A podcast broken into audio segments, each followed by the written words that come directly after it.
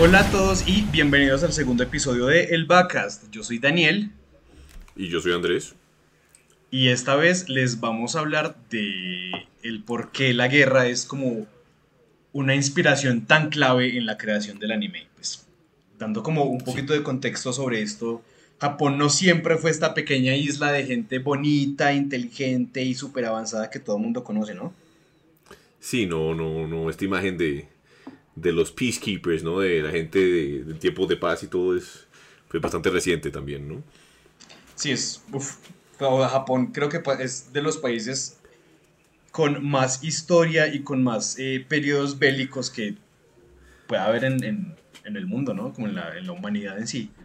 Sí, sí, sí, o sea, no, no, no, no, no para cuantificarlo como tal, pero tuvo un periodo que es el periodo que Occidente también conoció muy bien, en el que Japón tuvo una, obviamente un nivel de modernización y expansionismo gigantesco y el imperio fue muy cruento, muy, obviamente pues expansionista a morir y fue un periodo muy corto, ¿no? Que a los, mucho más corto que, que los eh, imperios europeos, ¿no?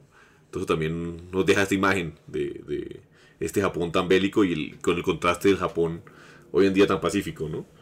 Sí, es, es algo mm. completamente diferente ver, sobre todo yo creo que el anime nos ha mostrado mucho esto, ¿cierto? Como las historias, cuando las historias, por ejemplo, nos hablan de, eh, no sé, remitámonos a Sengoku Basara que pasa en el periodo, pues valga la redundancia, en el periodo Sengoku, a animes un poquito más wholesome, más bonitos, como, eh, eh, no sé, eh, Tanshiko no Nichiyo. Sí, sí, que son como estos claro, animes de cuentos de la vida, Keion y todas estas cosas, pues los vemos reflejado ahí, ¿cierto? entonces siempre, siempre vemos como esta, esta, estos seres, bueno, estos seres no, estos humanos de mitos y leyendas japoneses reflejados en lo que es la guerra y es lo que pues, nos trae a, lo que crean hoy, hoy en día en el anime. Claro, incluso, e incluso mezclan los dos, ¿no? Esta obsesión con lo tierno y lo bonito con, con la guerra, ¿no? La de, creo que es Kantai, Kantai algo. Kantai Collection, sí, señor. Eso, que los nombres son de Panzer, y cosas así, ajá. Sí, y Panzer und Girls, que son como niñas en Panzers y es tierno, ¿no? Es tierno y, ah, y van, hay colegios de, distintos de Panzers y se pelean entre ellos y es como, o sea, sí no muestran la, la crueldad de la guerra, sino que lo vuelven todo tierno, ¿no? sí, no, pues no es como, tierno, tal vez Shingeki no Kyojin que es como algo más mm. europeo, ¿no? Que vemos una guerra entre dos naciones, porque pues bueno, en verdad hay más naciones porque Shingeki no Kyojin es un spoiler, sí, alerta spoiler, alert.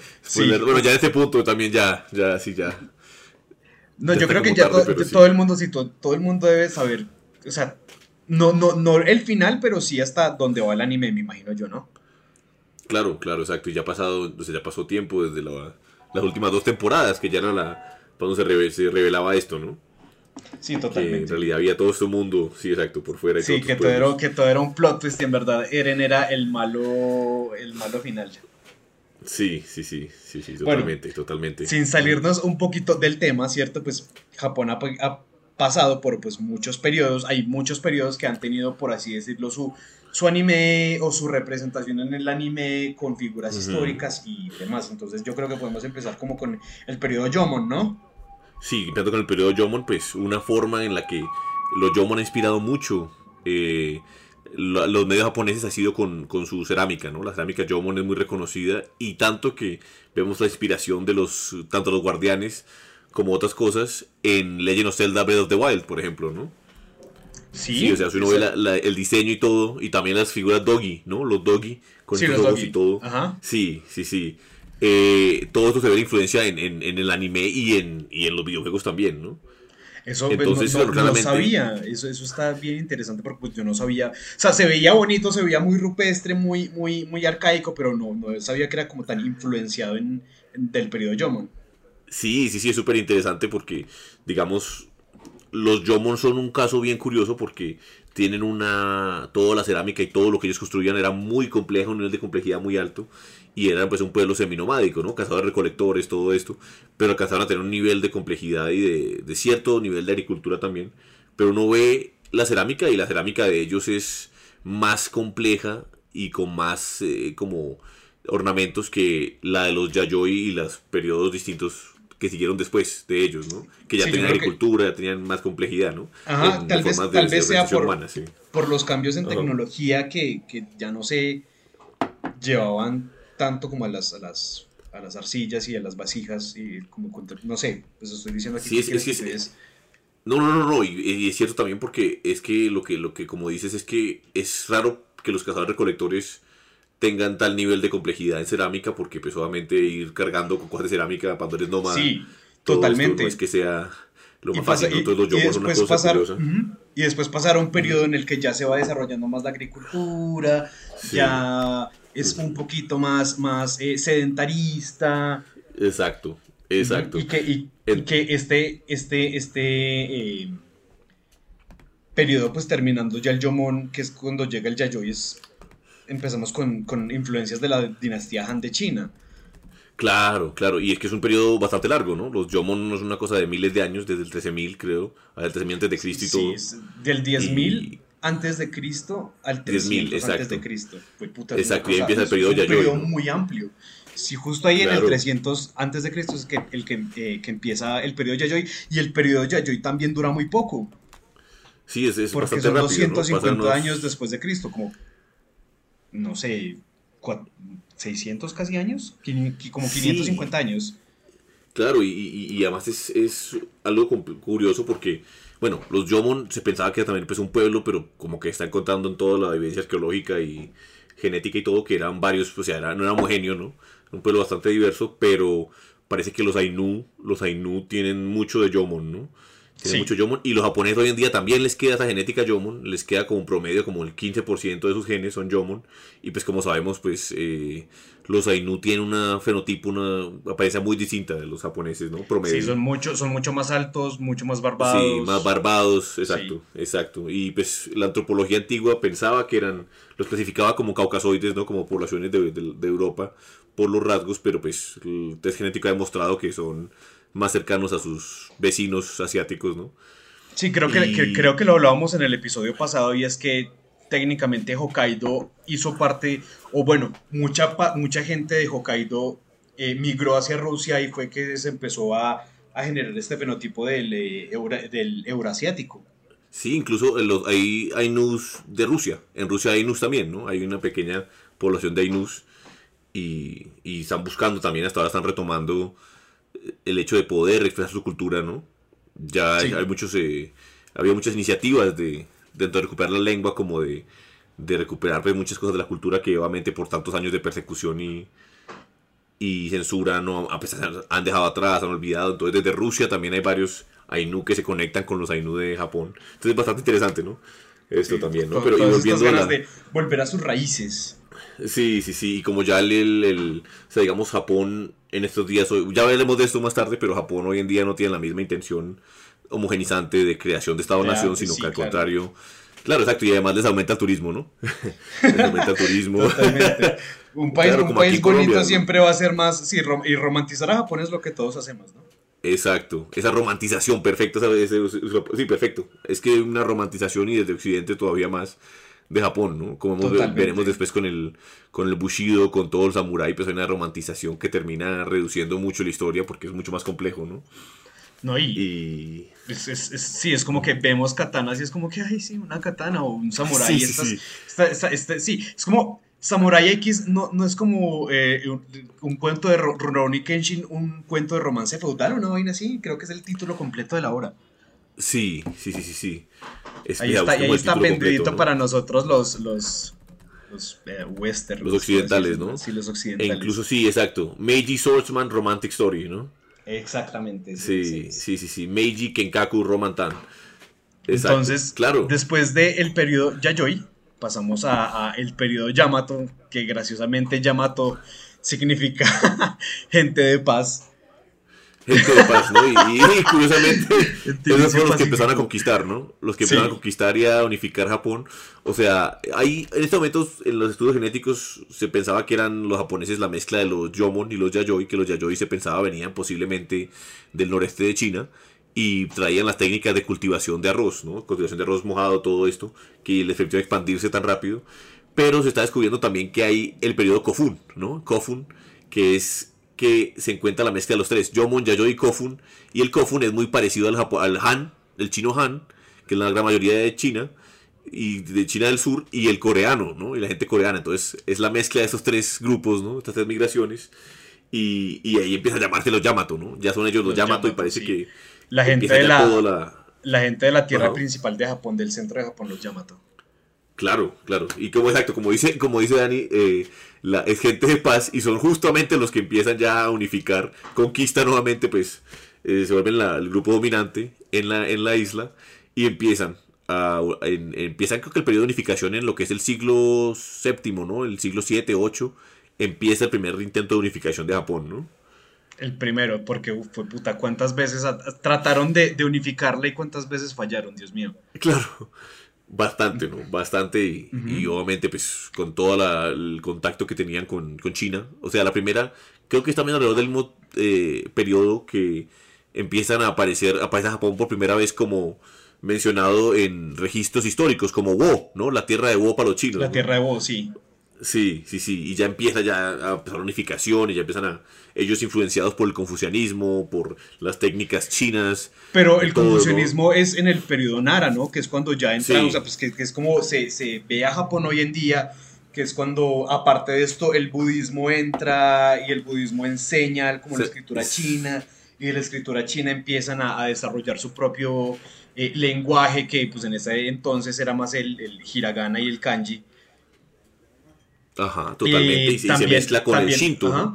y empiezan a adoptar la ceremonia del té. O sea, todo esto que es el, shintoísmo, ceremonia de té, budismo y todo esto se vuelve como una. Todo esto tiene como una acogida muy fuerte en, toda, en todo Japón.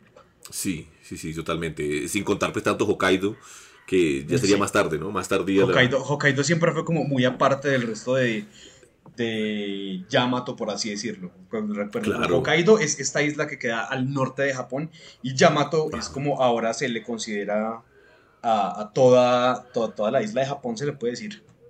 Sí, como, como uno decir un colombiano mestizo o, porque en realidad pues, los, Dainu, los no entran dentro de la definición, los, Los, provincianos, como nos dicen los rolos, ¿no? sí, sí, sí, los provincianos. Em, y justo esto, digamos que Hokkaido se muestra y Okinawa, también las islas de en Okinawa, todo esto. También en Okinawa. Se ve, exacto, como se han mantenido aislados, más separados, exacto. Tanto genéticamente son distintos del, de los japoneses promedio, digamos del Yamato, ¿no? Por este aislamiento y por esta resistencia también a, a ser absorbidos en esta, en esta construcción de nación. Pero pues hoy en día pues ya...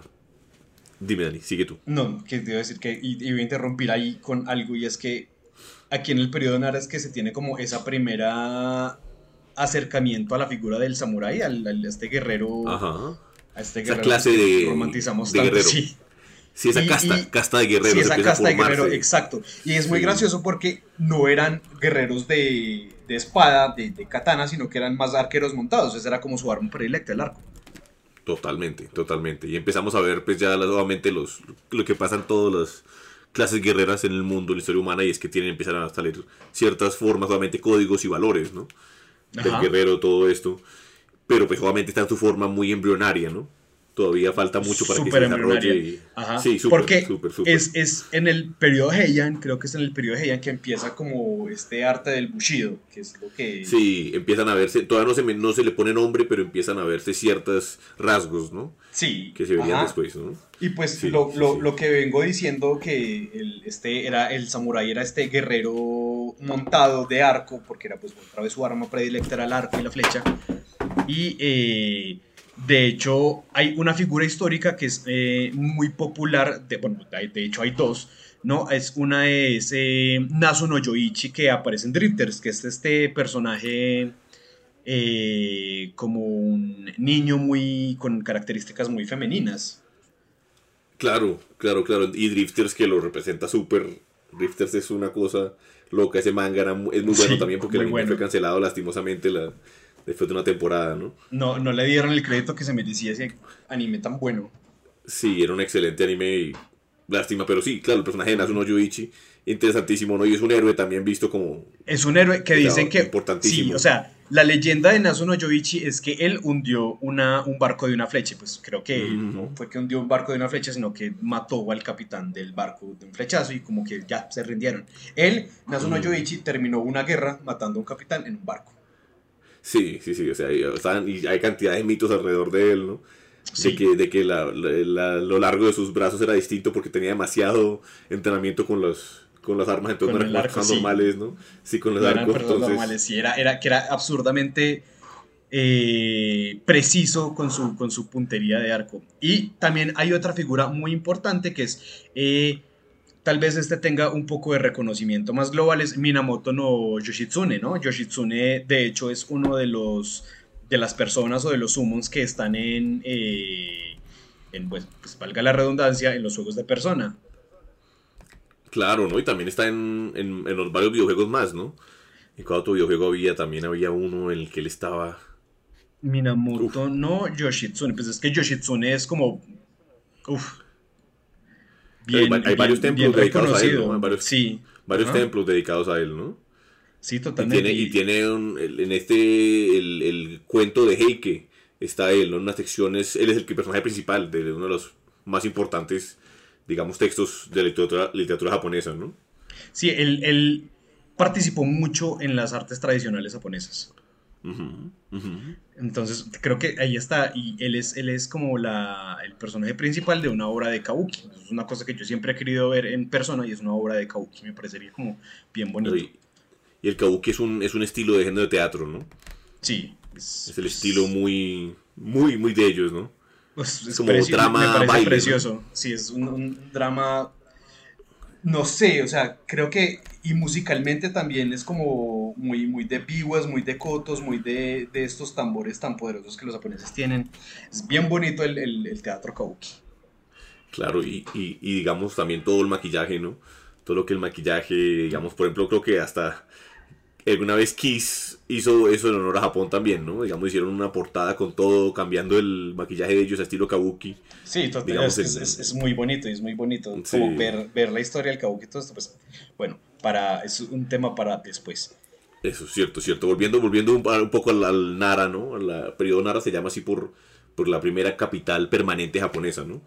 Que era Nara, se llamaba Nara, y era una estaba modelado basado en los, en los en la capital china, ¿no? En ese momento, y eran, obviamente, construyeron cantidad de, de monasterios budistas, ¿no? Y ahí empieza el periodo Nara, ¿no? Sí, ahí empieza el periodo Nara y creo que aquí es donde hubo el primer shogun, que fue Otomo no Yamakochi, Yakamochi, perdón, Otomo no Yakamochi. Claro, y, y, hay figuras también que son semi, semi legendarias, ¿no?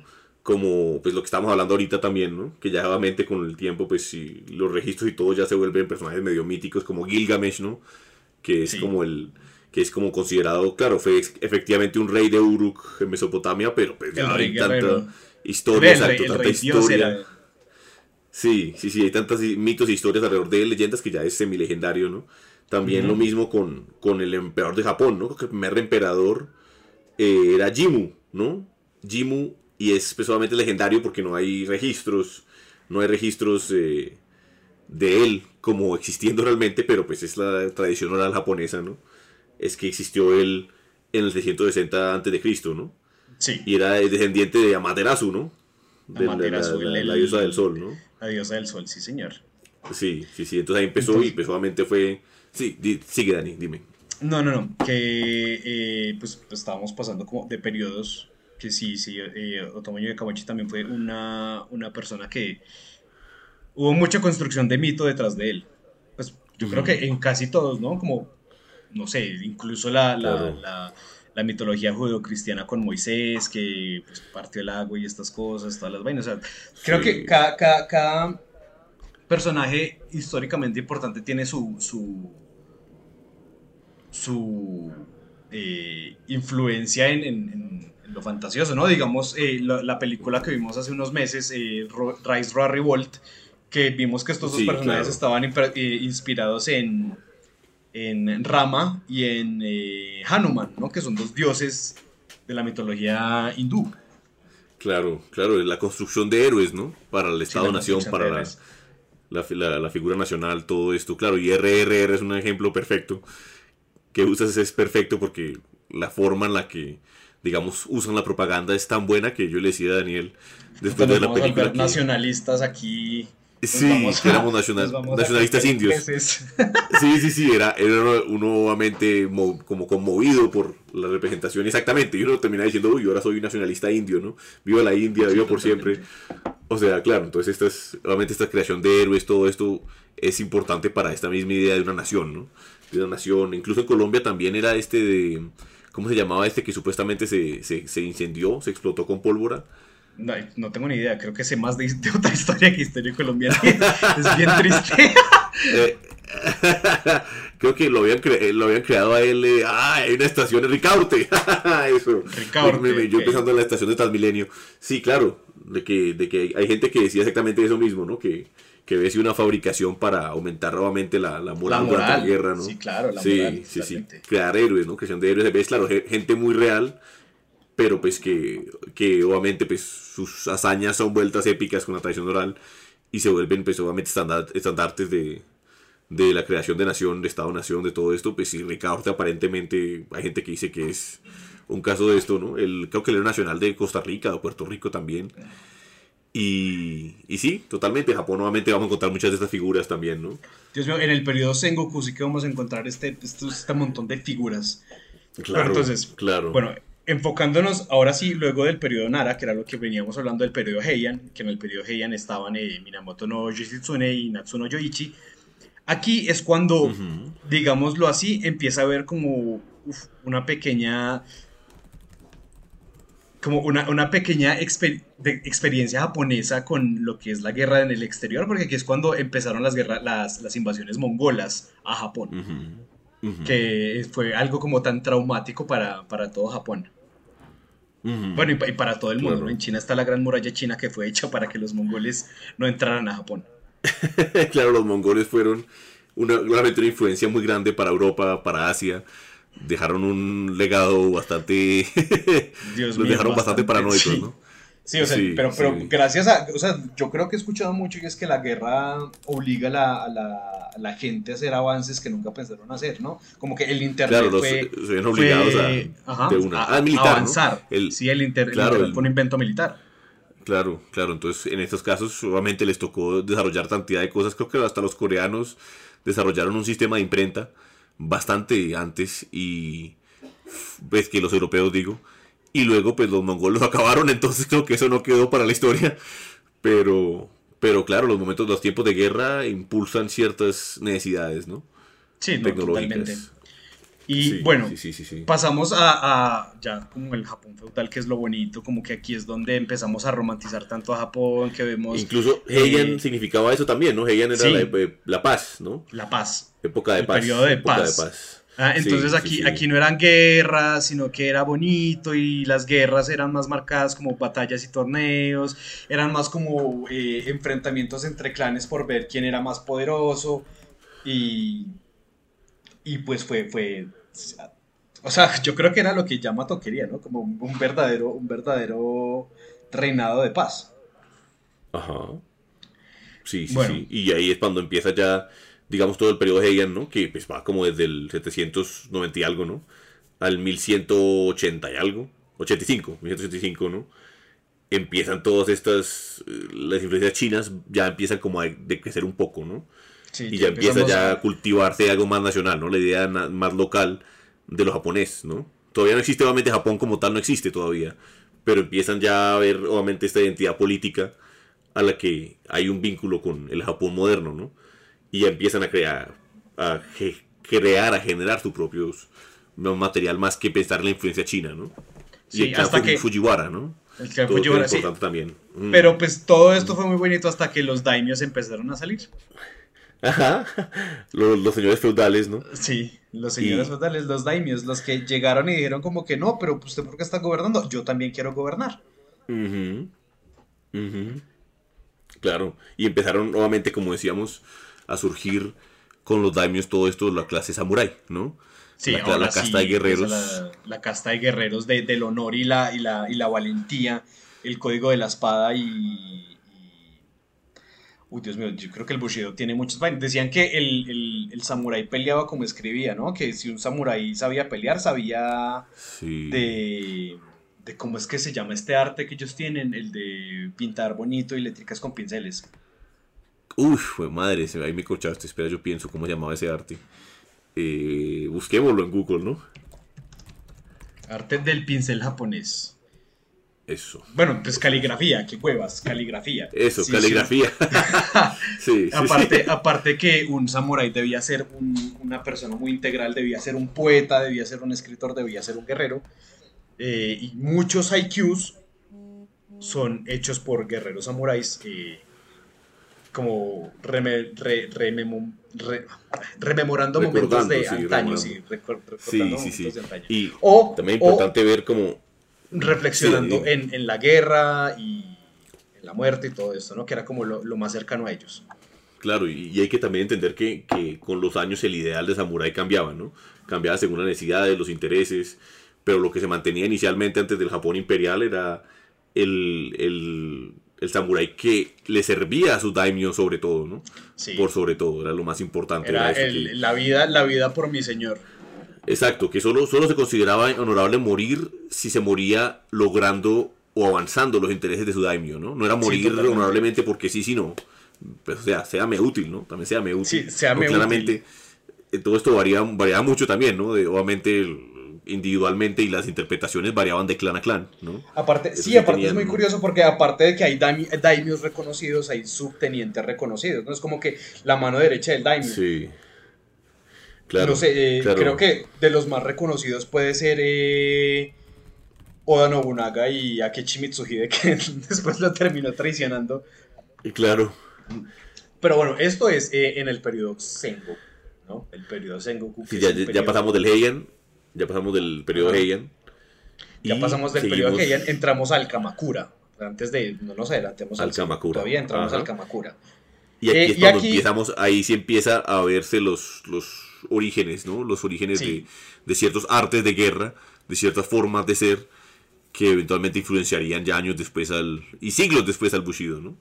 No, totalmente. Y es que, eh, de hecho, pues de estos guerreros de los que hablamos ahora, pues de, principalmente tomando para lo que voy a decir es eh, Minamoto no Yoshitsune, ¿no? Que fue el clan Minamoto el que, por así decirlo, fue de los primeros en unificar parte de Japón y decir como que no, yo voy a establecer ahora mi shogunato, y es el shogunato de Kamakura, que fue también un periodo de paz muy chiquito.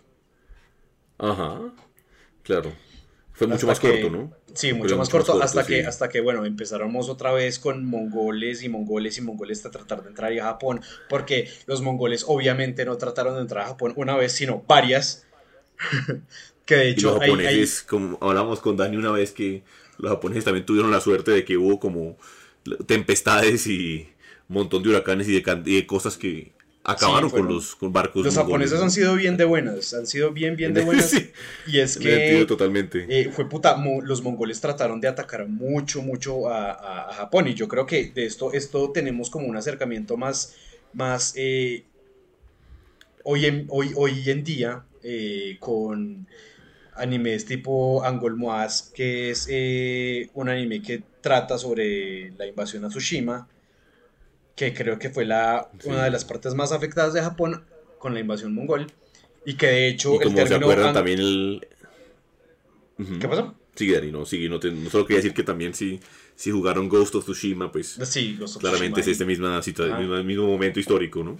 El mismo momento histórico, sí, y que de hecho Angol Moas es un término eh, adaptado por... Eh, ¿Cómo se llama este señor? Nostradamus. Nostradamus, sí señor. Fue una de las profecías de Nostradamus que era que uno de los, de los reyes de Asia se iba a alzar y iba a tratar de conquistar el mundo. Y pues eh, ahí, estamos. ¿no? Y lo que decía Andrés de Tsushima, eh, que es todo lo que tuvo que sufrir la isla de Tsushima con la, con, la invasión mongol, que pues, Dios mío, si han jugado el juego, obviamente pues no es una historia muy eh, históricamente correcta, pero es un juegazo que creo que narra muy bien la situación de las personas en ese periodo y sobre todo de un samurái rompiendo su código, rompiendo el código de Bushido para transformarse en un asesino que va a ayudar a liberar a su pueblo. Y es como vemos, vemos un poco la transformación de, del samurái a, a, lo que también romantizamos mucho como un ninja, ¿no? Porque un ninja era básicamente un samurái, un asesino a sueldo. Totalmente, totalmente. Es que esa, y nuevamente, o sea, esa romantización, ya veremos después también, pero viene de, de una novela que, un escrito que sacó un autor japonés alrededor de 1899 y se llama eh, Bushido, el, el, alma del samurái. Entonces lo que él hizo, ese, ese hombre era cristiano, era un hombre cristiano, protestante, ya daremos, más de, ya daremos más de él después, y él habla, o sea, mezcla ideales occidentales en ese momento, porque él escribía para Occidente, ¿no? En la que crea una imagen algo romántica de los samuráis, cuando pues los samuráis claramente como una casta de guerreros tenían sus intereses y su crueldad y su, obviamente su... también eran unos bastardos. Exacto, una forma y, un maltrato total de, la, de campesinos y de todo. Uno puede verlo en las películas de Kurosawa, ¿no? Kurosawa tanto los, los muestra, o sea, muy deconstruye mucho, lo, lo, lo desmistifica, como también los, los mistifica al mismo tiempo, ¿no? Entonces podemos ver igualmente, y si no han visto películas de Kurosawa, pues de pronto han visto Samurai Champloo, y es el primer mm. capítulo en el que un hijo de un daimyo, de un señor feudal, quiere probar la espada en carne de verdad. ¿Por qué? Porque son muy mal paridos. Sí, total. Esa, esa práctica tenía un nombre, ¿no? Estaba la de Kiriste, Gomen, ¿no? Kirisute Gomen, que era la de la de el derecho de de cortar a la gente que te ofendía de menos clase que tú. Y estaba el que dice Dani que es que es uf, este tiene otro nombre, tenía otro nombre que era el no es Cristo Gomen, sino era el de probar las armas o las habilidades de ellos en gente al azar. Exacto, al azar. Gente al azar y gente inferior. Gente que no fuera a, hacer, un, hacer una repercusión en, su, en su estado. Pues, Exacto, que no, que no les iba a traer problemas el matar también, ¿no? Solo que, pues aparentemente no, eh, digamos, no hay registros históricos de que algún clan lo permitiera así como diciendo como lo condonarlo, o sea, dijera como, ah, está bien, sino que pues fuera una práctica que pasaba, pero, pero nunca estuvo codificada en ley, ¿no? Nunca estaba codificada en ley, pero a ese punto llegaron, ¿no? A ese punto llegaron de, sentirse con tal poder para llegar a hacer tales cosas, ¿no? No, totalmente. o sea, si uno se pone a ver, igual, yo creo que el caballero medieval está igual de romantizado porque el samurái y el caballero medieval ambos tenían su, su vaina. Claro. Entonces eran unos y uno lo, lo, vemos en, en, Berserk, por ejemplo, ¿no? Berserk es una excelente representación porque ah, raramente pues había había gente, había con situaciones en las que este, este ideal de caballería y de ideal de samurái se veía muy claramente y había gente que era un abuso de poder y es terrible, ¿no? Un abuso de poder terrible y, y se aprovechaban claramente de su posición, ¿no? Entonces, esto variaba mucho, esto variaba muchísimo, ¿no? Y, eh, sí, pues, es, terrible como lo que en verdad el poder puede llegar a ser, ¿no? Como, claro, matar gente solo porque es, inferior a mí. Pero bueno, eh, después de el, periodo Kamakura viene el Muromachi, que tampoco duró mucho, por así decirlo, y es que, bueno, yo creo que como muchos sabrán, Japón es de los países que más batalló por tener un líder estable, ¿no? Es como, no es como, ay, sí, las dinastías de los reyes, las dinastías de nada, no, pues puta, a mí no me gusta este man, me voy a levantar con un montón de gente y nos lo vamos a bajar y vamos a poner nuestro gobierno. Eso era Japón. Japón es un país y, de igual de construido en la sangre como América, como, pues, como América Latina, como el resto de países de América Latina. Sí, sí, sí, no, y la construcción de un Estado-nación es un proceso sangriento, ¿no? Y ha sido sangriento y obviamente bélico a morir, ¿no? Bélico porque es mi visión de cómo se organizar las cosas, cómo debe ser, de qué somos nosotros los ciudadanos, los que pertenecemos, ¿no? Sí, todo, es una visión bien subjetiva de las cosas, ¿no? O sea, es lo que dice que, gana la guerra es el que escribe la historia. Sí, sí, sí, que, que como vemos también en Japón es curioso porque justo la figura de Nobunaga es eso, ¿no? Nobunaga fue el que unificó a Japón, el que ganó la guerra, pero pasó a la historia como un personaje cruel, todo esto, y lo vemos en, exacto, en los medios lo vemos como, como el malo, ¿no? En Onimusha como el, como el malo, es Nobunaga que tiene que matar, en eh, Sengoku no Basara también, ¿no? Sengoku no Basara también, hay tantas, tantas representaciones de Nobunaga en la que él es malo, pero pues no nos adelantemos un poquito, porque... Ok, no, sí, saltamos ya muy adelante, ya, ya volveremos aquí, ya volveremos aquí Hay, aquí, hay un, aquí hay un pedazo de información bien importante del periodo Muromachi, y es que aquí fue cuando el samurái empezó a ser el, el caballero de la espada, ¿no? De la katana. Aquí fue donde el samurái pasó de ser esta figura montada con arco a ser un guerrero con el corazón de la espada. Claro, y, antes de cerrar aquí el tema, el término que estábamos usando ahorita era Tsujigiri, Tsujigiri, Tsujigiri, que es el de cuando un samurái recibía una nueva katana y, o desarrollaba una nueva forma de lucha, probaba su efectividad atacando a alguien en así al azar, un alguien en un pobre bobo que estaba pasando por ahí. Marica, venga usted para acá, ay, ay, ay, mi señor, sí, ¿qué quiere mi señor? Ah, pues que quiero probar mi nueva espada. Usted se ve como una persona que le gusta que prueben las espadas en usted. No, no, mi señor, marica. Pues. o sea, no. No, no, no me explico, no. me explico. Es como si un, un, policía o alguien así llegara de la nada, ay, quiero probar mi, mi nueva pistola en, en, cualquier ciudadano y lo coja uno y pum, le dispare solo porque sí. Claro, y, incluso el, el, gobierno Edo la prohibió con pena de muerte en el 1602, ¿no? Sí. Ya lo prohibieron porque ya estaba una, obviamente es una práctica bastante salió, salida de, de, de, este abuso de poder, ¿no? Sí, no, horrible. Y es que, bueno, ahora sí, después de, esta corta eh, intervención, eh, corta intervención, sí, digámosle así. Ahora sí podemos hablar del periodo Sengoku, que es el periodo bélico de guerras más reconocido en todo el mundo de Japón, que es cuando Japón trató de unificarse por la persona que estamos hablando, Oda Nobunaga. Y ahí, pues claro, lo que decíamos es como que el que, el, el que gana, el que es victorioso en la guerra, es el que escribe la historia, ¿no? Sí, pero en este caso, pues un agado interesante por eso, ¿no? Porque él fue el que, el que, el que unificó a Japón, pero termina siendo un personaje representado como villano, ¿no?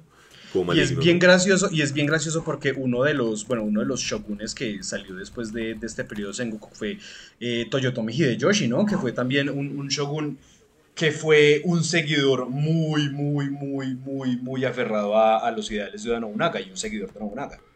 Ajá.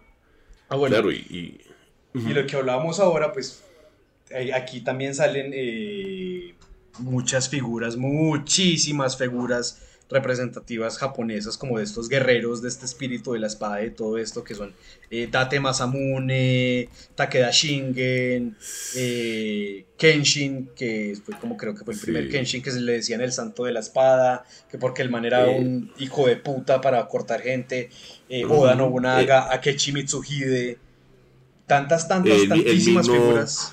El mismo Yasuke, ¿no? El mismo Yasuke, el samurái negro. el samurái negro. que le sirvió a, a Nobunaga, En, este entonces, claro.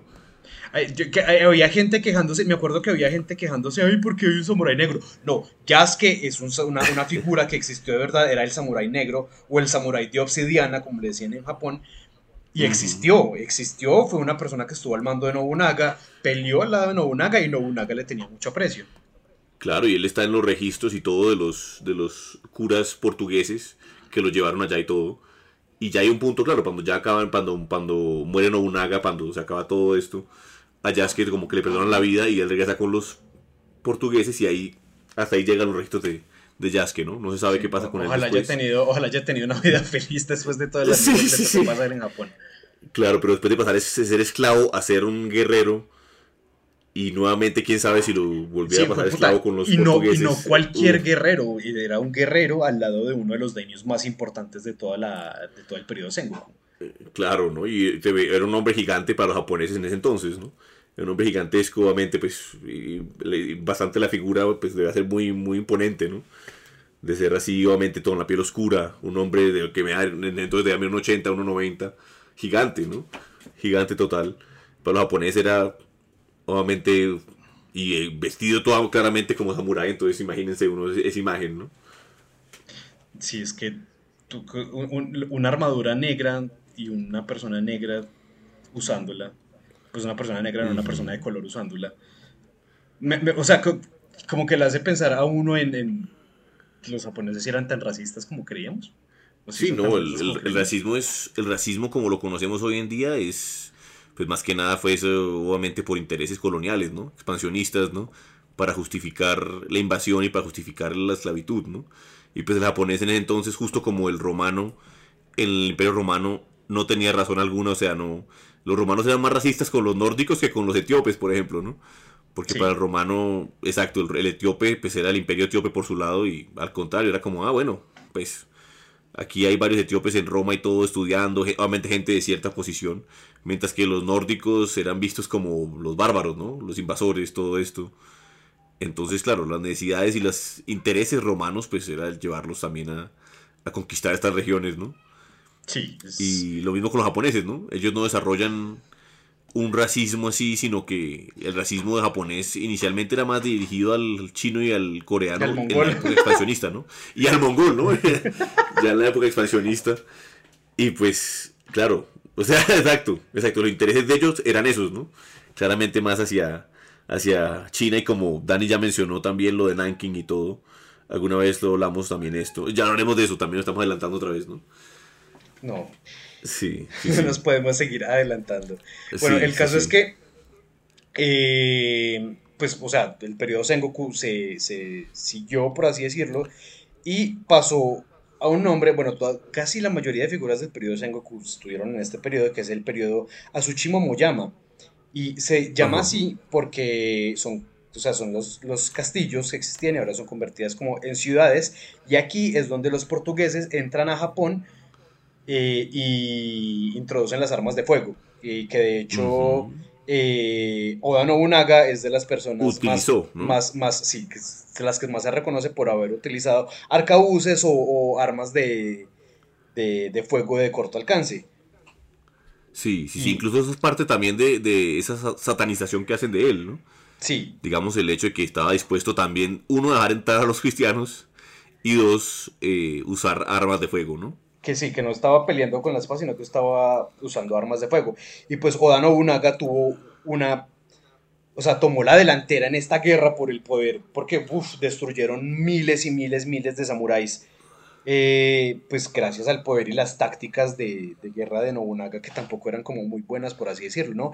Hay una, hay una muy conocida, que es que el man llegaba y hacía trincheras debajo de la tierra, como trampas, para que las, caballerías de los samuráis pasaran por ahí, se, sé que se, se, enterraran. Y pues el caso no es que se enterraban, sino que es también estas trincheras tenían excremento.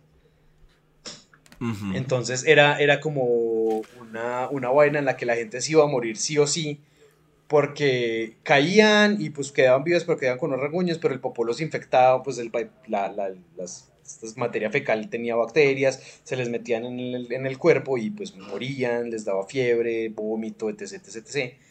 Y pues sí, bueno, esa es una de las, de las, de las eh, maniobras más, más reconocidas de Nobunaga y que también se decía que tomaba sangre de, de los cráneos de sus enemigos. Sí, y, y, además que se metió con los budistas, ¿no? Se metió con los budistas que eran de los, digamos, sectores más importantes en Japón, ¿no? Incluso, pues, aparentemente ese apoyo a los cristianos fue como una forma de, también de atacar al budismo, ¿no? Y él quería, o sea, destruyó este templo, ¿no? El Enryakuji, el templo de Enryakuji, ¿no? En el monte de Hiei, ¿no? que es 1571. Pues él quería pues, destruir estas, estas, estos sectores de guerreros, ¿no? Todos estos eh, sectores de, la, de, la, de, de, guerreros que se lo ponían. Incluyó la masacre pues, de 3.000 personas, o mujeres y niños y todo. Y era como una forma de esto, de, del... él decía que para unificar a Japón, él decía que para unir a Japón había que destruir a Japón. Sí, claro, claro. Y, y, los budistas pues obviamente fueron los que seguían teniendo influencia incluso cuando ya él murió después de haber unificado a Japón todo. Y lo siguió Tokugawa Hideyoshi era, Tokugawa... Fue, fue como, eso fue una línea de mando, fue como después, bueno, Oda Nobunaga murió en el templo, en el templo de Honoji, lo, lo traicionó su, mm. su segundo al mando Akechi Mitsuhide, y fue después de esto que pasó eh, eh, Toyotomi Hideyoshi y Tokugawa Ieyasu, que es de yo creo que los shogunes que más se habla, ay sí, lo, el, los shogunes Tokugawa, mm. eh, la era Tokugawa, la dinastía Tokugawa, etc, etc, etc. ¿Cierto? Sí, sí, sí, totalmente, totalmente. Y pues ahí quedó también esta imagen de Nobunaga, porque los budistas siguieron teniendo bastante influencia en Japón. E incluso hay autores que dicen que, claro, como, como eh, Ieyasu masacró y persiguió a los cristianos, ¿no? Los acabó, ¿no? Eh, fueron martirizados todo esto. Japón también logró evitar el, destino de colonia europea porque no permitió a los cristianos entrar, ¿no? No hubo entrada por donde, no hubo trabajo misionero, no hubo donde darse esto, sino que los persiguieron y los acabaron totalmente, ¿no? Eso sí fue, hubo, siguieron como existiendo varios grupos más, de forma más como clandestina, pero la persecución fue tal que, que esa influencia foránea fue quedó, pero relegada a ceros, ¿no? Sí, completamente relegada a ceros. Mm. Bueno, y pues después del periodo Sengoku y después del periodo Asuchima Moyama viene uno de los más hablados, de los que más anime hemos visto y pues eh, uno de los animes en los que eh, bueno, me, perdí, me perdí el hilo, disculpen, pero es uno de los periodos pues, más, más importantes de todo Japón y es el periodo Edo. Sí, muy representado, ¿no? Que representan mucho en anime, en manga, ¿no? Sí, y que, que es el, el, Este fue el, lo que hablamos ahora, que fue el último shogun, el shogun Tokugawa Ieyasu, sí, el shogunato, ¿no? El shogunato establecido el shogunato de Tokugawa, sí. Fue el, shogunato establecido por él y fue uno de los más reconocidos por toda la paz y la imposición forzosa de paz porque pues nadie quería nadie quería más guerra, más sangre y pues este tipo de cosas, ¿no? Entonces Tokugawa lo que hizo fue eh, poner unas medidas que debilitaron al resto de daimios eh, y creo que uno de los que más se les opuso fue eh, Date Masamune, que es de la provincia de mm. Date, ¿no? Eh, sí, sí, sí, sí, Y pues aquí pasa lo mismo y vemos si hay rebeliones y demás. Eh, de hecho, mm, fue, no, sé si me estoy equivocando si Samurai X entra aquí o si entra ya el periodo Meiji. Yo creo que, pero el mismo título creo que habla, habla de eso, ¿no? empieza justo ya en el, en el año número 11 del, del periodo Meiji. ¿No? Ya empieza justo ahí. Ah, o sea, justo cuando se termina, justo después de, de, Edo. Sí, sí, sí, que justo después de los 250 años de, estabilidad comienza entonces el periodo eh, Meiji. Incluso yo me acuerdo mucho de pequeño, ¿no? Veíamos unos, unos Samurai X, veíamos unos Ronnie Kenshin y había momentos en los que Kenshin, no sé, dándose espada con alguien, gritaba, la era Edo acabó y la era Meiji y algo así, ¿no? Y había un político que él defendía, ¿no? Un tipo de bigote, no me acuerdo quién es el personaje. Pero... Pues lastimosamente Shisho lo alcanza a matar. lo alcanza a matar, sí, sí, sí, sí. pero bueno, Shisho es de estos, Shisho es de estos, eh, de estos terroristas que, que querían como acabar con, con, con el periodo Meiji y volver al periodo Edo de los shogunes y estas vainas. Claro, y es que la clase samurai perdió mucho su poder, ¿no? En esta época exactamente, ¿no? El samurái perdió obviamente el rol que tenía, ¿no? Se buscó reemplazar, ¿no? Se buscó burocratizar. Y prohibieron las, y, prohibieron las espadas, ¿no? Pues como para la gente, la gente del común, que era como las que más podía tener espadas en ese momento. Claro, exacto. Entonces, y, acostumbrados obviamente a ser la casta de guerreros, a la importancia política que tenían, ¿no? Entonces ellos se, se rebelaron claramente, ¿no? Muchos sectores se rebelaron. Y pues obviamente lo que era el gobierno Meiji, lo que veía era una forma para modernizar Japón, ¿no? Sí, eso es lo que quería Japón, que eh, industrializar, eh, hacer vías de ferrocarriles, eh, traer las máquinas de vapor, tener más contacto con el exterior. Yo creo que eso, también lo vemos en, el último Samurai, ¿no? Que es una gran película. Sí, sí, sí, la verdad, lo que llamaban el primer, el, The First Wii The First Wii el primer otaku, es una excelente película también, ¿no? En la película, el personaje de Tom Cruise, todo esto, digamos que muchos empezamos también conociendo un, poco más de Japón desde ahí, ¿no? Aunque también hay una imagen romantizada, ¿no? En esa película bien romántica. Bien, romantizada, como en Gintama, ¿no? Gintama, el Shinsengumi sí que es romantizado, que es esta policía civil. Sí, sí, sí, claro, eso es ultra romantizado, ¿no? Y ya lo mismo con el, Bushido también, ¿no? Porque lo que cuando pasa esto del último Samurai, todavía no, no se estaba tan codificado y tan establecido el Bushido, ¿no? Sino que creo que lo mencionan como en el 1600 algo por primera vez, 1607. Y luego ya empieza, ya se establece como tal, ya la forma moderna que tenemos hoy en día, que conocemos del Bushido, es una cosa ya de, del siglo XIX, XIX en adelante, ¿no? Sí, sí, sí. Pero entonces, claro, toda esta época de los samuráis, la, rebelión de Satsuma, ¿no? La rebelión de Satsuma, que era eso. Aquí, aquí, lastimosamente fue cuando pues, los samuráis llegaron a su fin, ¿no? Después de esa rebelión de Satsuma. Sí, sí, sí, sí, sí.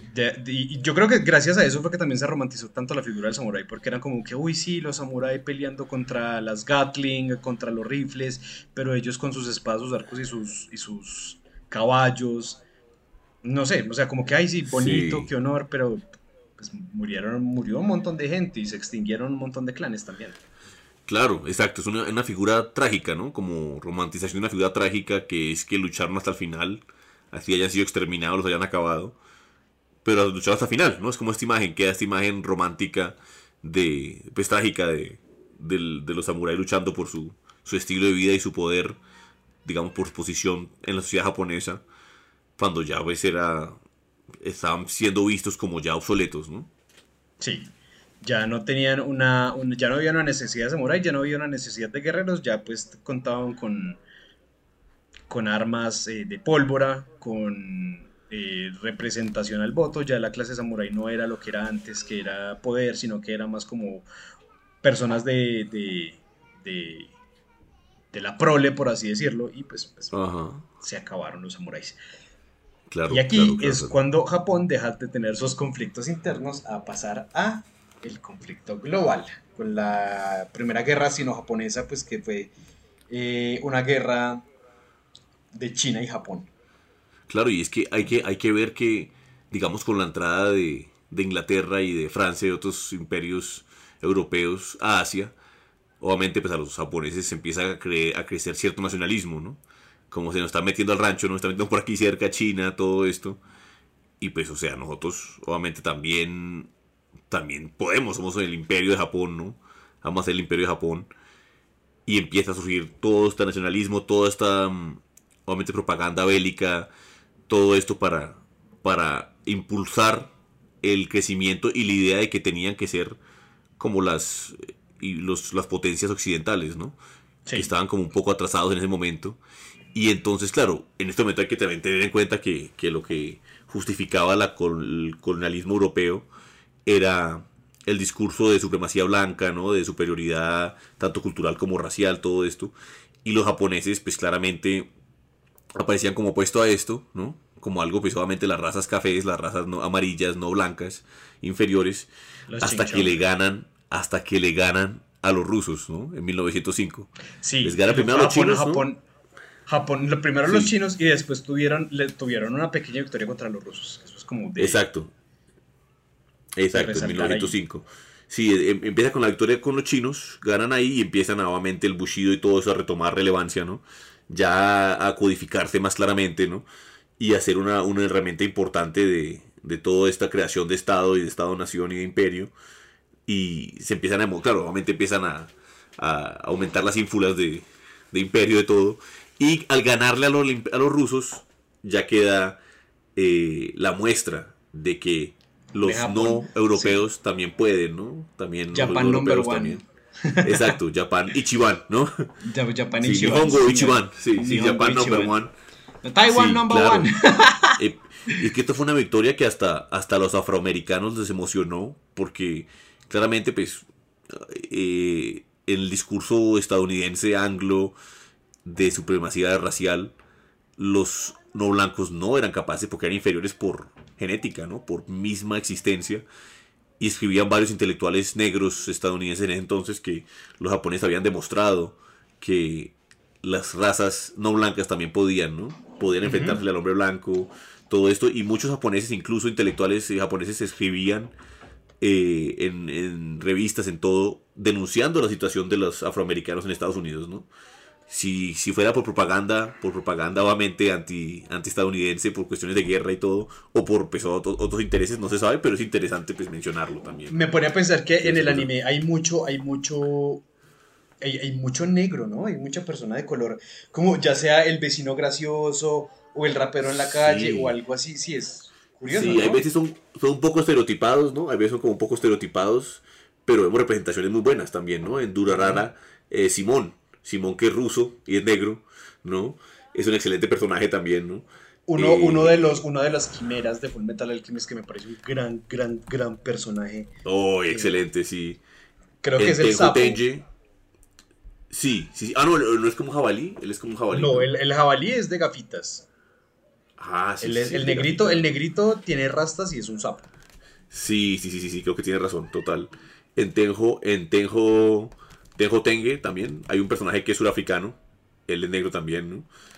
Y obviamente hemos visto, ¿no? Ya es una cantidad de personajes eh, pues, de piel oscura, no necesariamente pues, afrodescendientes, pero muchos personajes de piel oscura que... Ahora pues con el anime de Jazz que que claro, exacto. bien importante allí.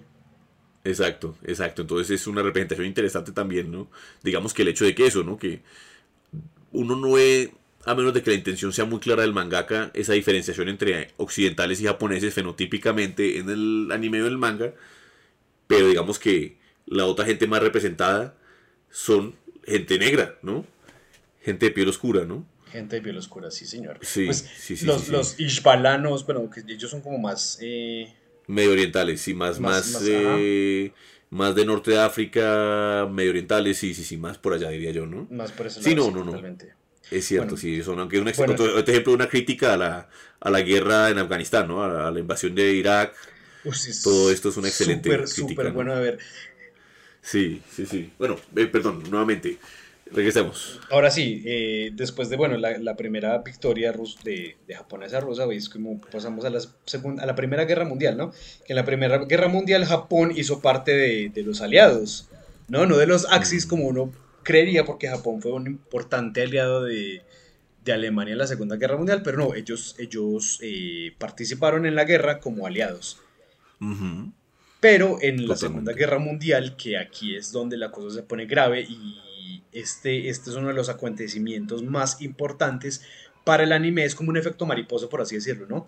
Y es la Segunda Guerra Mundial, que Japón hizo, o sea, participó activamente de la Segunda Guerra Mundial, atacando a Pearl Harbor, invadiendo China, ahí creo que hay una de las masacres más horribles de los japoneses hacia China fue la masacre de Nanking, que se hablan de unas vainas, de, unos crímenes de lesa humanidad que de verdad a mí me gustaría tal vez no haber sabido nunca de esto, ¿no? Eh, japoneses jugando con las cabezas de, los chinos. Claro, viendo a quién podía matar más gente. Viendo a quién podía matar más gente. Eh, tomando humanos para para ser expertos, eh, pues, expertos experimentos, de armas biológicas es, horrible, o sea, como que uno lee un poco de esto de la masacre de Nanking y, dice, uy, Japón tal vez no, we de badis, ¿no? Como en Jojo Rabbit. Sí, sí, sí, sí, tal vez no, no, no, no debimos haber romantizado tanto a Japón, está complicado esto, ¿no? Unidad 731, ¿no? Que fue esta for, esos experimentos y todo hecho con, en, China, ¿no? Entonces, claro, y, y, aquí, y es en esta época, pues ya, ya, ya acaba la, acaba la, la, el, periodo, el periodo Meiji, ¿no? Y empieza el periodo Taisho, ¿no? Por el emperador Taisho, ¿no? Pero Taisho es en la Segunda Guerra Mundial, ¿cierto? Sí, sí, la Segunda Sí, no, es la primera, primera, del 12 al 26. Sí, sí, sí, sí. Sí, sí, sí. Y ya, y ya sigue ya el que es, ya la Segunda Guerra es el Showa, ¿no? Por Hirohito. Showa, sí. Por Hirohito. Por Hirohito, ¿no? Por Hirohito. que murió, no, no, no muerto, está, está ahí. Hay alguien que está ahí como segundito a subir. Sí, yo creo que el, no, creo que Hirohito murió como en el 89, ¿no? Como de muchísimos años, ¿no? Una vida súper longeva, ¿no? Súper larga. ¿Cuál será, cuál, de quién estás hablando? Murió, murió en 1989, sí, sí, sí, sí, murió. sí, en el 89, ¿no? Completamente errado ahí yo. El caso es que la Segunda Guerra Mundial fue lo que marcó lo que hoy conocemos como anime, ¿no? Que fue gracias a, a, Osamu Tezuka que él creó, él, él quedó tan, tan obsesionado y tan, y tan influenciado sobre cómo la guerra puede ser tan peligrosa que creó Astro Boy, ¿no? Que es una muestra de la tecnología y cómo la tecnología puede ser buena o puede hacer daño. Claro, el, mal uso de la tecnología, ¿no? El, posible mal uso. Claro, y, incluso un poquito antes de Astro Boy está este película de anime propaganda de guerra, ¿no? Momotaro, ¿no? Los Momotaro, sí. Sí, que son los, animalitos que van a ir a liberar a los indonesios, creo que van a Indonesia, a la isla de, de Celebes, a luchar contra los ingleses, ¿no? A liberar a los ingleses, o sea, a la, población local de los ingleses, como propaganda de guerra, ¿no? Sí, el niño, el niño que... nació de un, de un durazno, ¿no? Porque Momo durazno. Sí, sí, sí, el Momotaro. Y, y, es lo chistoso, ¿no? Que muestran entonces como Japón es el liberador, no muestran que Japón tenía también sus colonias, había invadido, sino que es el liberador de, estas, de este pueblo, de esta isla, de los europeos, ¿no? Sí, su pequeña forma retorcida de hacer propaganda política. Exacto, exacto, la forma de propaganda política. Y es una película considerada anime, ¿no? De las primeras, es del 45, justo antes de perder la guerra, justo antes de las bombas, ¿no? Y pues claramente, pues, la, la visión y toda la versión es que había que expandirse de la misma forma que, las cosas europeas, ¿no? De la misma forma imperialista. y lo lograron, pero de otra forma, ¿no? Japón logró expandirse. O sea, hoy en día creo que es de las, de las naciones más influyentes en, muchas industrias, ¿no? Está la industria de la animación, la tecnología, eh, los vehículos. O sea, Japón, Japón lidera mucho, mucho en el mundo. Claro, claro, y eso fue una cosa de, digamos que, que la música curiosamente no lograron tanto, ¿no? como lo decíamos pero también la música, la, otro capítulo. Es tan, tan excelente. No, me encanta, me encanta la música japonesa, ¿no?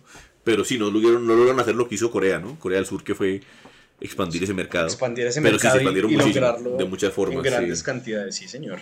Claro, y eran considerados los japoneses en la Segunda Guerra Mundial, eran considerados eh, arios honorarios, ¿no? Arios honorarios. Sí, sí, sí, y pues Pero les tocó comer mierda, ¿no? O sea, después de lo que fueron las bombas, Japón dijo como que, uy, venga, tal vez ya no quiero participar tanto, tal vez me voy. Exacto, después, después de eso obviamente la influencia se ve, ¿no? Incluso, digamos como decía Dani, de Osamu Tezuka, ¿no? Que quedó influenciado y pues tanto su obra Fénix como Astro Boy, todo este uso de la tecnología. Gundam yo creo que también, Gundam también está súper influenciado por esta parte. Gundam es una guerra constante, ¿no? Pues de eso se trata la historia de Gundam. Sí, sí, sí, y ya vamos a ver cómo cambia todo, el, obviamente el discurso cambia bastante, ¿no? Ya después del periodo posguerra, después de que pasó todo esto, vemos eh, Barefoot Gen, por ejemplo, ¿no? Barefoot Gen que muestra la bomba atómica, ¿no? Muestra muy gráficamente cómo muere la gente desintegrada por la bomba. Derretida, sí, completamente derretida. Derretida. es bien gráfico. Y pues yo creo que una de las, de las eh, experiencias más bonitas y más tristes de, del anime es eh, eh, Jotaro no Naka, ¿no? Jotaro no Haka, que es la, tumba, de, las, la, tumba, la tumba de las luciérnagas. estoy trabando, pues que Claro, ¿no? Es impactante, es bonita y es tan putamente triste Sí, sí, es, trágica y deprimente a morir, ¿no? Es bien deprimente y, y eso es lo que es curioso porque digamos que mucho anime trata de esto, ¿no? Pero también medio tabú, ¿no? Medio tabú, digamos, tratarlo de formas más, digamos, más eh, fantásticas, ¿no? Que ellos sí, por ejemplo, digamos, tratar con el Japón feudal, no hay problema, ¿no? Lo el Japón, moderno, yo creo que el Japón, el Japón feudal es bien fácil y el Japón moderno es aún más fácil porque el Japón moderno es más como de historias de la vida moderna, de, la vida diaria, perdón. Sí, o, distopia o apocalipsis ahora, ¿no? En el, el día en el día a día de hoy, o sea, en el día de hoy, mientras que justo la Segunda Guerra Mundial es un tema medio tabú, ¿no? Sí, medio tabú es de tratar anime. complicado de tocar. Sí, eso que les gusta mucho, obviamente trata mucho destrucción, terremotos, eh, explosiones gigantes, ¿no? Que acaban con la humanidad o con la ciudad o con todo, pero no tratan así Segunda Guerra sí, No, no, es, no es como tan, tan... O sea, yo creo que hay mucha vaina... Es curioso porque creo que la simbología y, la vestimenta nazi todavía es bien utilizada como en, el mainstream de Japón, ¿no? Sí, no, no les parece tan... Aunque, aunque no, sea tan, ofensivo. no es tan ofensivo. Exacto. Pero, pero para hablar ya como de historia y hacer como anime de historia o sacar películas de historia sobre esto, ya es como lo que hablábamos, un poquito más tabú. Pero, pero lo que es la, la, estética nazi es como todavía bien utilizada. Sí, la utilizan como, digamos, por ejemplo, veamos ciertos grupos de Visual Kei y todo esto, ¿no? Que una forma como este de ser eh, controversiales o este personaje de rebeldes. Este personaje de, eh, de Clover de Clover. No, y pues Eh, el, el, que- el Jojo, el- sí. El de Jojos, pero el de, el de Black Clover. O sea, Jojos, Jojos sí muestran que el man es un nazi y toda la vaina y el personaje es bien simpático, pero hay un personaje que, pues, que el que está basado en Marilyn Manson. El que está basado en Marilyn Manson. Sí, que, que habla siempre es como muy todo silencioso, que es como... Sí. Sí, sí, sí, que es... Que como que dice cosas que qué feliz estoy de que hasta sea mi amigo. Sí, sí, ese. Sí, sí, me acuerdo. Sí, Sí. sí, ese Claro, está- tiene ese- el gorro y todo, una estética Ajá, algo nazi, ¿no? Es una estética bien nazi, ¿no? Pero pues. Sí, sí, sí. Creo que también también creo que los eh, una, una crítica que hacía todo ese metal y rock industrial en Occidente era eso también, ¿no? Se ponía la estética nazi como crítica también, ¿no? Hay veces por ser edgy, ¿no? Por ser malotes, pero a veces por crítica uno no, no sabe también eso, ¿no? No sabe qué tanto. Pero sí, efectivamente en Japón pues no es tan visto tan así, ¿no? No es tan es clara más- esa es- cosa. Y la- es más tabú, es más tabú la historia que la estética que les podré, que les puede recordar cosas malas, ¿no? Curioso. Exacto. Sí, sí, sí, porque justo hablando de eso, pues claro, vemos como Akira termina con toda esta explosión, así que acaba con todo, ¿no? Vemos con vemos muchos ejemplos, no vemos también incluso creo que había gente que veía toda esa tendencia común de, de que el anime y especialmente shonen, la tendencia de que los papás no existen, ¿no? Los papás no están, se murieron los papás. Pokémon. De hecho, Pokémon Sí. es una cosa porque no hay, no hay hombres, pues por lo menos en los juegos, no hay muchos hombres. Bueno, hoy en día sí hay, pero en los juegos, los primeros juegos de Pokémon lo que más había eran niños y mujeres, ¿no? Los, los- y, y viejitos, esos eran los NPCs de Pokémon. Hombres no había, Sí. y era que se decía que, pues, el- es, el, es, el, es el mito detrás del juego, que hubo una guerra y fue por eso que no hay, no hay es, es, es por eso que no hay hombres NPCs en todos los juegos de Pokémon hasta la historia reciente, ¿no? Sí, sí, sí. Y es, o sea, algunos autores lo, lo, lo ven como el ejemplo de, digamos, de Tezuka, ¿no? Tezuka y otros, eh, y Miyazaki y todo, de que obviamente muestran al, o es ausente el, el adulto, o lo muestran como incompetente, ¿no? Incompetente, tonto, haciendo esos, estas situaciones en las que empeora todo, mientras que los niños son los que actúan bien, ¿no? Los que evitan Sí. que se caigan mal las cosas, los que hacen bien. Y claro, es el O sentimiento que que, son les queda de la papás que están en otro país y se quedan solos, que son papás que trabajan en otros países o que mantienen viajando. Entonces, ay, sí, es que Sí. mi papá está de viaje, entonces mi casa está sola, entonces todos nos podemos reunir ahí.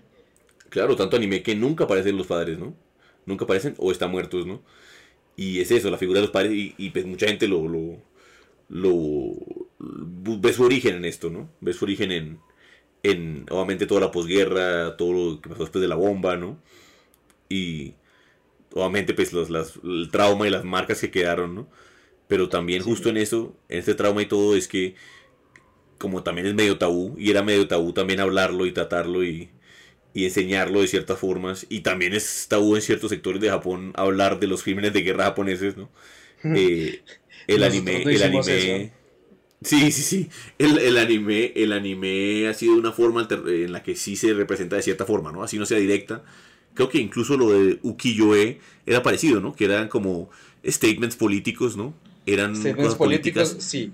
Y eran representaciones de, de- de historias como poniendo elementos fantasiosos como los yokai o algo así, pero pues que la gente que lo entendía de verdad veía el mensaje. Claro, exacto, exacto, para no entrar directamente con el tema y que no te no hubiera censura ni nada de esto, sino que fuera más bien como una metáfora, una analogía, todo esto, ¿no? Godzilla mismo, ¿no? No era como la metáfora para la bomba atómica también, La bomba y atómica. todo el sí. peligro. Y sí, Godzilla, Godzilla es un mutante que bota, que, que su poder principal es un aliento nuclear, de forma nuclear, ¿no? claro, exacto, ¿no? Y con la radiación, toda la se, se alimenta de radiación, ¿no? Se vuelve más fuerte. Se alimenta de radiación, creo- sí, señor. El, el creador incluso hablaba de que representar su piel, sus escalas como lo queloide que queda la gente después de la radiación, ¿no?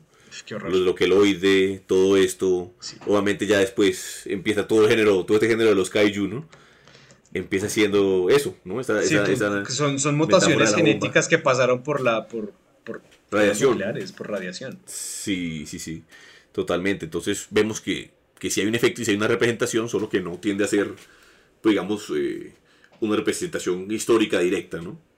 No es muy Sí, histórica, no es, como más tirado a lo fantasioso como para para no tocar susceptibilidades, tal vez porque creo que hay mucho mucho viejo en Japón que, le tocó pasar por esto, ¿no? Digamos, Claro. bueno, nuestra profesora de japonés no es vieja, pero ella ella es de creo que o es de Hiroshima o es de Nagasaki.